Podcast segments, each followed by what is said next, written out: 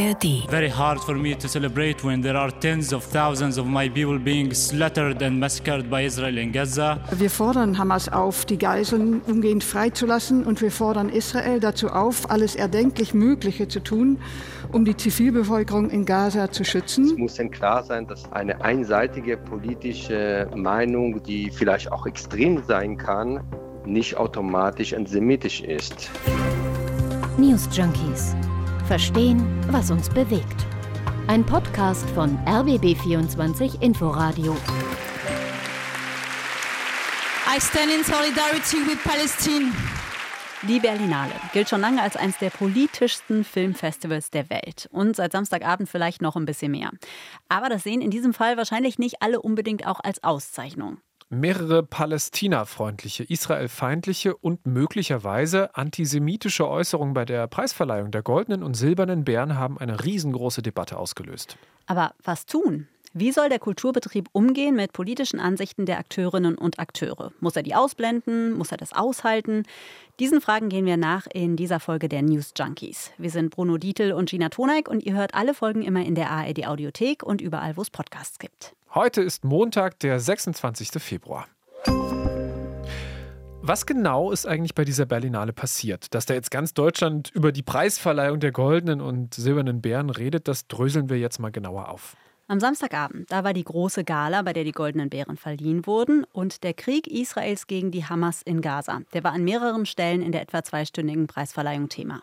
Auf den Film No Other Land kommen wir später noch genauer drauf zu sprechen, aber die Festivalleitung hat, bin ich mir ziemlich sicher, genau gewusst, dass sich mehrere Menschen an diesem Abend sehr eindeutig zum Gazakrieg äußern werden. Sieht auf jeden Fall danach aus, denn Mariette Rissenbeek vom Berlinale Leitungsduo, die hat ganz zu Anfang nochmal klar gemacht, dass so ein internationales Filmfestival immer auch Ort von sehr gegensätzlichen Haltungen ist und wo da die Grenzen liegen. Die Menschen, die beim Festival dazu beitragen, dass die Themen auch durchaus kontrovers diskutiert werden können, sind uns sehr wichtig. Es müssen verschiedene Perspektiven zugelassen und werden und diskutiert werden können, aber mit einem Verständnis und einem Respekt einander gegenüber. Das ist uns wirklich sehr wichtig. Wir sind ein Raum, der, wo Hass keinen Platz hat, das habe ich äh, bei der Eröffnung schon gesagt. Und für Hetze, Antisemitismus, antimuslimischen Hass, dafür gibt es und jede Form von Diskriminierung gibt es bei uns auch keinen Platz. Das war quasi der Disclaimer vor der Verleihung und sie hat auch nochmal daran erinnert, was der Auslöser für den aktuellen Gaza-Krieg ist. Nach dem brutalen Überfall der Hamas vom 17. Oktober hat sich die Lage in Gaza es, es, es ist eskaliert. Der Krieg dauert bis heute fort und fordert jeden Tag neue Opfer. Es ist eine wirklich humanitäre Katastrophe und dieser furchtbare Krieg hat vielen Menschen auch während des Festivals sehr bewegt. Mhm. Wir fordern Hamas auf, die Geiseln umgehend freizulassen und wir fordern Israel dazu auf, alles erdenklich Mögliche zu tun, um die Zivilbevölkerung in Gaza zu schützen und dafür zu sorgen, dass dauerhaft Frieden in der Region wiederkehren kann.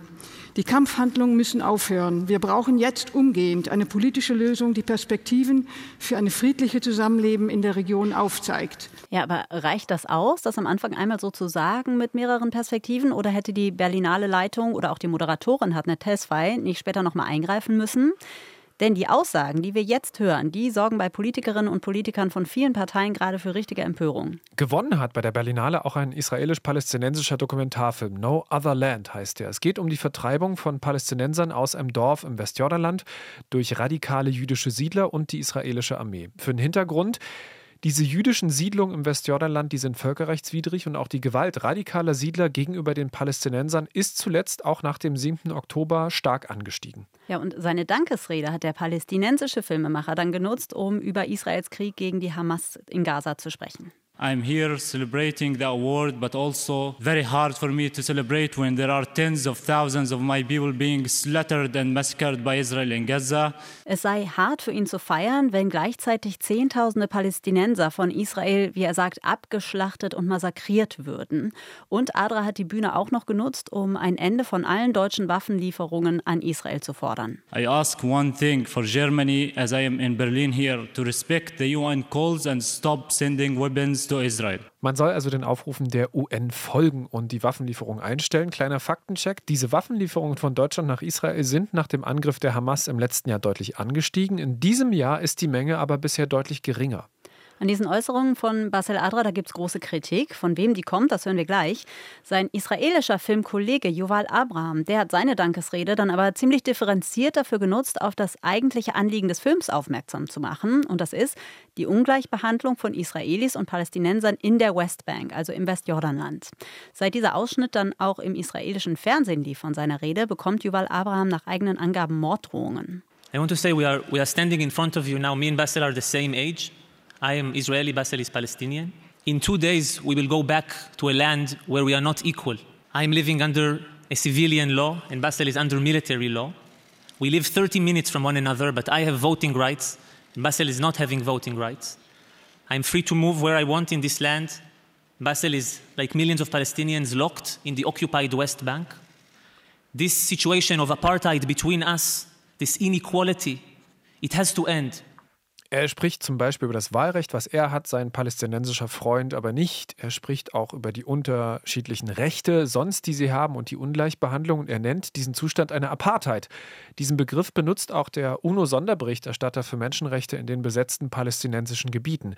Aber, und hier müssen wir dann auch deutlich trennen, das Westjordanland ist nicht der Gazastreifen. Die Hamas ist nicht gleich Palästinenser und die aktuelle israelische Regierung ist auf der anderen Seite nicht gleich Israel. Erst jetzt am Wochenende gab es in Tel Aviv die größten Demos seit dem 7. Oktober gegen Netanyahu und seine teilweise rechtsextremen Minister. Jetzt könnte man ja durchaus sagen, ja, verständlich, dass sich zwei israelische bzw. palästinensische Filmemacher zur Eskalation im Nahostkonflikt äußern, betrifft sie ja beide sehr. Aber warum geht dann ein amerikanischer Filmemacher auf die Bühne, der den Preis für seinen Film Direct Action bekommen hat und sagt mit umgehängtem Pallituch das hier. And of course we're here standing up for life, a ceasefire now. We're against obviously the genocide and we're with all of our comrades in solidarity. Thank you. US-Regisseur Ben Russell war das. Er fordert einen Waffenstillstand in Gaza und spricht von einem Genozid, einem Völkermord. Das ist der härteste Begriff, den man in diesem Zusammenhang wählen kann. Und ob Israel einen Völkermord begeht, darüber wird gerade auch am Internationalen Gerichtshof verhandelt. Das ist noch nicht geklärt und vielleicht auch einfach eine viel zu große Frage als dass man die einfach mal so in einer Dankesrede auf einer Bühne klären kann. Mhm. Es gibt eine ganze News Junkies Folge auch dazu. Klage von Südafrika begeht Israel einen Völkermord. Die findet ihr in der ARD Audiothek. Das war es aber auch noch nicht. Es gab noch mehr pro-palästinensische Statements bei der Berlinale Preisverleihung. Ein Jurymitglied hatte ein Ceasefire Now-Schild auf dem Rücken, also Waffenstillstand jetzt. Und die Gewinnerin des Goldenen Bären, Mita Diop, die hat in ihrer Dankesrede dann am Ende noch ein kurzes I Stand with Palestine eingeschoben. Das haben wir auch ganz am Anfang kurz gehört. Und dann war ja noch das mit dem Insta-Post. Ne? Auch das noch. Auf dem Instagram-Kanal der Panorama-Sektion ist gestern ein Post mit dem Spruch Free Palestine from the River to the Sea aufgetaucht. In einer Story war außerdem die Parole Genocide is Genocide, we are all complicit zu sehen. Also wir sind alle Komplizen eines Völkermords. Und Israel wurde eine ethnische Säuberung Palästinas vorgeworfen. Die Berlinale sagt, der Kanal sei gehackt worden, sie will Anzeige erstatten. Und mal zur Einordnung, dieser Spruch From the River to the Sea, der ist übrigens ganz klar antisemitisch. Der spricht Israel das Existenzrecht ab und die Parole ist deswegen seit November in Deutschland auch strafbar. Die Häufung dieser Ereignisse, die Äußerungen und die Posts, das sorgt jetzt für große Kritik an der Berlinale und die wird auch immer größer. Wir haben da zum Beispiel den Berliner CDU-Bürgermeister Kai Wegner. Der nennt die Äußerungen auf der Preisverleihung eine untragbare Relativierung und er erwartet von der neuen Berlinale Leitung, dass die sicherstellt, dass sich solche Vorfälle nicht wiederholen. Dass die Berlinale Leitung wechselt, das hat übrigens nichts damit zu tun, jetzt was bei dieser Berlinale passiert ist, das war schon länger geplant. Der Berliner Kultursenator George Cialo, ebenfalls CDU, schreibt auf X, formerly known as Twitter, die diesjährige Preisverleihung der Berlinale war geprägt von selbstgerechter anti-israelischer Propaganda, die nicht auf die Bühnen Berlins gehört. Und auch von den Grünen gibt es massive Kritik an der Berlinale. Von Volker Beck zum Beispiel, der ist auch Vorsitzender der Deutsch-Israelischen Gesellschaft. Und er hat bei Radio 1 der Berlinale Leitung und auch der Moderatorin vorgeworfen, dass diese jetzt kritisierten Auftritte ja vorhersehbar waren. Eine Berlinale muss verschiedene Beiträge ermöglichen und Filme, Kunst kann immer auch einseitige Perspektiven haben. Aber eine Berlinale ist eine Gesamtveranstaltung, eine Preisverleihung zumal und die muss in der Lage sein, auch schräge Positionen einzuordnen und zu rahmen. Und das ist völlig gescheitert. Ihm waren auch die Statements der Berlinale Leitung zu Beginn der Verleihung der goldenen und silbernen Bären nicht genug. Und das Ganze begann in gemäßigter, aber eben auch leicht entgleister Form schon mit dem Statement der Geschäftsführerin im Einleitungsgespräch, wo sie einseitig sagt, Israel muss die Kampfhandlungen einstellen. Ich glaube, da ist es ist einfach vielleicht auch Kulturpolitik, ähm, die Außenpolitik eine Nummer zu groß, weil da schließt sich natürlich die Frage an, was denn dann? Soll Hamas, äh, sollen die Hamas-Terroristen davonkommen oder was ist das Konzept der Berlinale? Die muss da kein Konzept haben, aber die darf sich nicht so einseitig positionieren. Die Berlinale argumentiert übrigens, dass man verstehe, wenn die Äußerungen einiger Preisträger als zu einseitig empfunden worden seien. Diese seien jedoch unabhängige, individuelle Meinungen, die, Zitat, in keiner Form die Haltung des Festivals wiedergeben. Solange sie sich innerhalb der gesetzlichen Grenzen bewegen, müssen wir sie akzeptieren. Zitat Ende. Auch der RBB hat sich geäußert. Unser Sender hat nämlich das Preisgeld für den Dokumentarfilmpreis in Höhe von 40.000 Euro gestiftet. Und die Intendantin vom RBB, Ulrike Demmer, Emma sagt? Jedes Unrecht hat das Recht, gehört und gesehen zu werden. So auch das Leid, was jetzt der gleich auszuzeichnende Film No Other Land im Westjordanland beschreibt. Das alles relativiert aber nicht die furchtbaren Verbrechen, die die Hamas am 7. Oktober im Süden Israels verübt hat und die so viele Menschen, so viele Juden das Leben gekostet hat. Und wie reagiert jetzt die verantwortliche Ministerin? Das ist Claudia Roth, die Staatsministerin für Kultur. Die will die israelkritischen Äußerungen aufarbeiten lassen, sagt sie, zusammen mit dem Berliner Senat. Der Zentralrat der Juden bzw. dessen Präsident Josef Schuster findet schwierig, dass es nicht schon während der Reden und während der Preisverleihung Widerspruch gab. Er schließt sich da also Volker Beck an. Viele politisch Verantwortliche würden sich wegducken. Und sogar der Bundeskanzler hat sich dann heute mit einem Statement zu Wort gemeldet. Eine Zitat, derart einseitige Positionierung könne so nicht stehen gelassen werden. Wir haben heute untereinander in der Redaktion wirklich schon viel diskutiert. Sind denn die Äußerungen, die da getätigt wurden, in sich antisemitisch oder an sich legitime Kritik an der Politik und Strategie der israelischen Regierung? Regierung. Ist es schon in dem Moment antisemitisch, wenn man Israel kritisiert, aber die Terrororganisation Hamas und deren Opfer und Geiseln unerwähnt lässt, also die israelische Perspektive außen vor lässt? Das sind alles keine ganz leichten Fragen.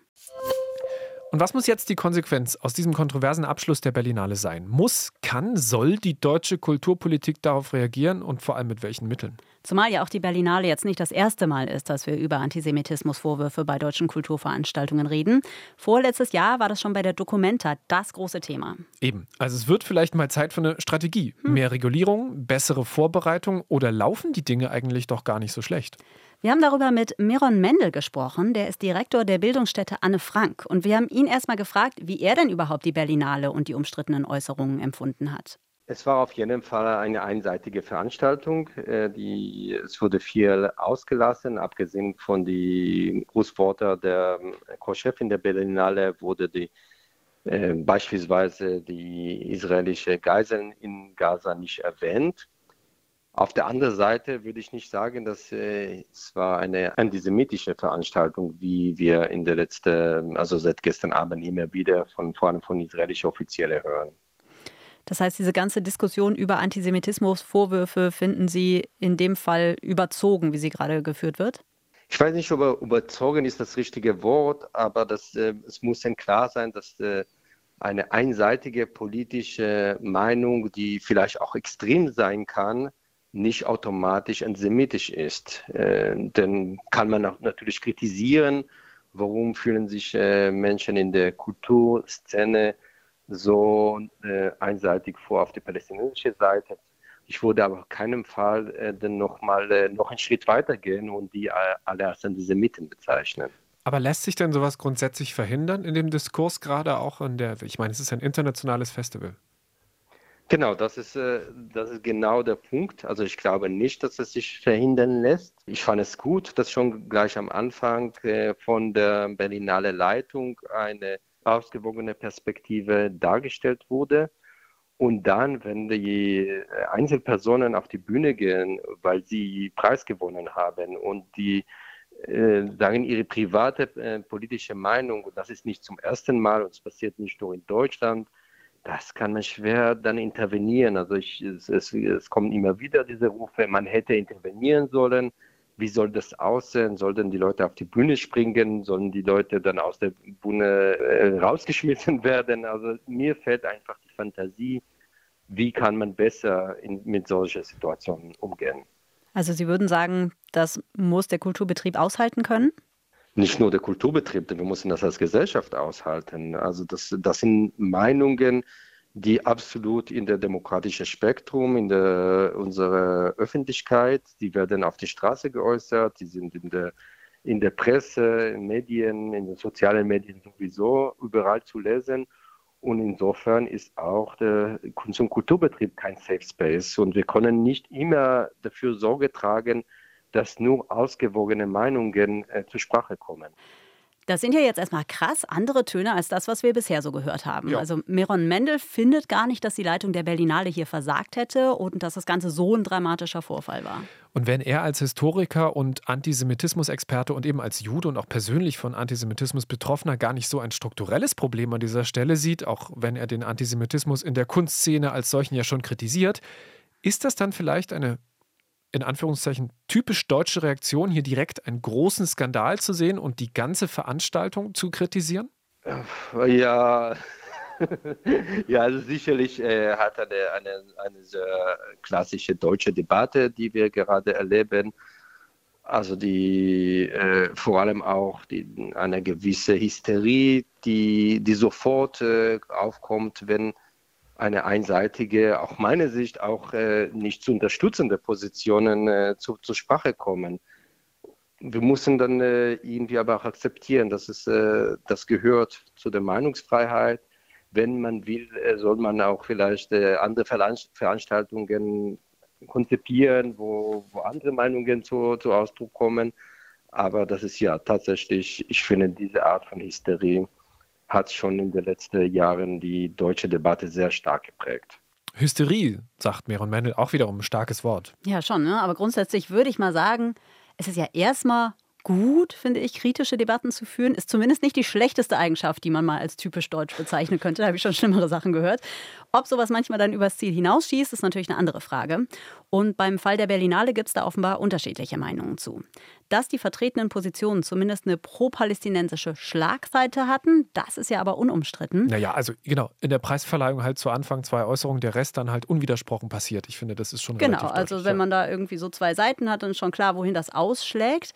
Aber das war ja auch absehbar, haben wir auch schon drüber gesprochen. Und da war jetzt die Frage an Miron Mendel, wie geht denn der Kulturbetrieb mit so einer Ausgangslage am besten um? Also zum einen kann man positiv sagen, ich fand, dass äh, No Other Land gezeigt wurde auf der Berlinale, ein, eine gute Sache. Also das, wenn man so die, die Documenta 15 noch vor Hintergrund hat und äh, von dort gab es gar keine keine Repräsentation von jüdisch-israelischen Künstlern. No Other Land ist genau das Gegenbeispiel, eine dezidierte jüdisch-palästinensische Produktion, die gerade auch die zum großen Teil rechtsextremistische Regierung in Israel kritisiert. Die zeigt Lebensumstände in Westbank, die äh, zu kritisieren sind und vor allem die der Gewalt der Siedler. Und genau diese Debatte brauchen wir in Deutschland. Und ich wünsche mir genau mehr solche, solche Stimmen aus Israel, aus Westbank in der deutschen Kunst- und Kulturbetrieb. Also in Anführungsstrichen einfach mehr Vielfalt in den Positionen darstellen. Das klingt ja jetzt erstmal irgendwie machbar. Das wäre zumindest Meron Mendels Forderung an Kulturinstitutionen. Wir haben aber eben schon gehört, dass aus der Politik da teilweise doch ein bisschen mehr Druck kommt. Mendel war letzte Woche auch in einer Anhörung im Kulturausschuss des Bundestages zum Thema Antisemitismus in der Kunst und hat sich dagegen zu viel Regulierung und Einfluss aus der Politik ausgesprochen. In Berlin ist ja eine Antisemitismusklausel in der Kulturförderung vor wenigen Wochen erst gescheitert, auch wegen des großen Protests. Wir haben Meron Mendel gefragt, inwieweit in diesem Fall der Druck jetzt auf die Berlinale Leitung für ihn auch legitim ist. Also die Frage, was ist legitim? Also natürlich ist legitim äh, insofern, dass Politik äh, hat das Mandat auch zu intervenieren, wenn die, wenn Politiker der Meinung sind, dass es richtig ist. Aber ich finde, das ist, das ist legitim, aber nicht richtig. Das äh, führt uns nicht weiter. Die, wie schon vorher ausgeführt, ich glaube nicht, dass, eine, dass die Berlinale Leitung etwas Effektives gegen einseitige Positionen machen konnte. abgesehen von was sie schon gemacht hat, nämlich eine, eine ausgewogene Position auf der Bühne zu, zu vertreten. Und äh, das ist, äh, ich denke, inzwischen so, eine, so ein Reflex äh, von, von einigen Politikern, immer dann versuchen, den äh, Kulturschaffenden, die, die Leitung von, von Festivals dann unter Druck zu setzen, äh, um praktisch sich selbst dann äh, aus der Ver Verantwortung zu entziehen. Keine gute Gewohnheit. Im Kulturausschuss hat Mendel zusätzlich auch noch die Sorge geäußert, dass am Ende die Kunstfreiheit leidet, wenn sich die Politik zu sehr einmischt. Tja, das ist eben die schwierige Balance dann am Ende. Viele unterschiedliche Meinungen gibt es also zum richtigen Umgang mit umstrittenen oder extremen Haltungen in der Kunst und keine leichte Aufgabe für den deutschen Kulturbetrieb. Ich glaube, da kommen auch noch so ein paar umstrittene Veranstaltungen auf uns zu, denn ich meine, die Konflikte und Kriege weltweit, die schlagen sich halt auch in der Kultur wieder und auch die Position und die Diskurse, so extrem sie eben auch sind. Da das war's für heute kommen, ja? mit den News Junkies. Wir sind Bruno Dietl und Gina Tonek. Bis morgen. Tschüss. News Junkies. Verstehen, was uns bewegt. Ein Podcast von RBB24 Inforadio. Wir lieben das Warum.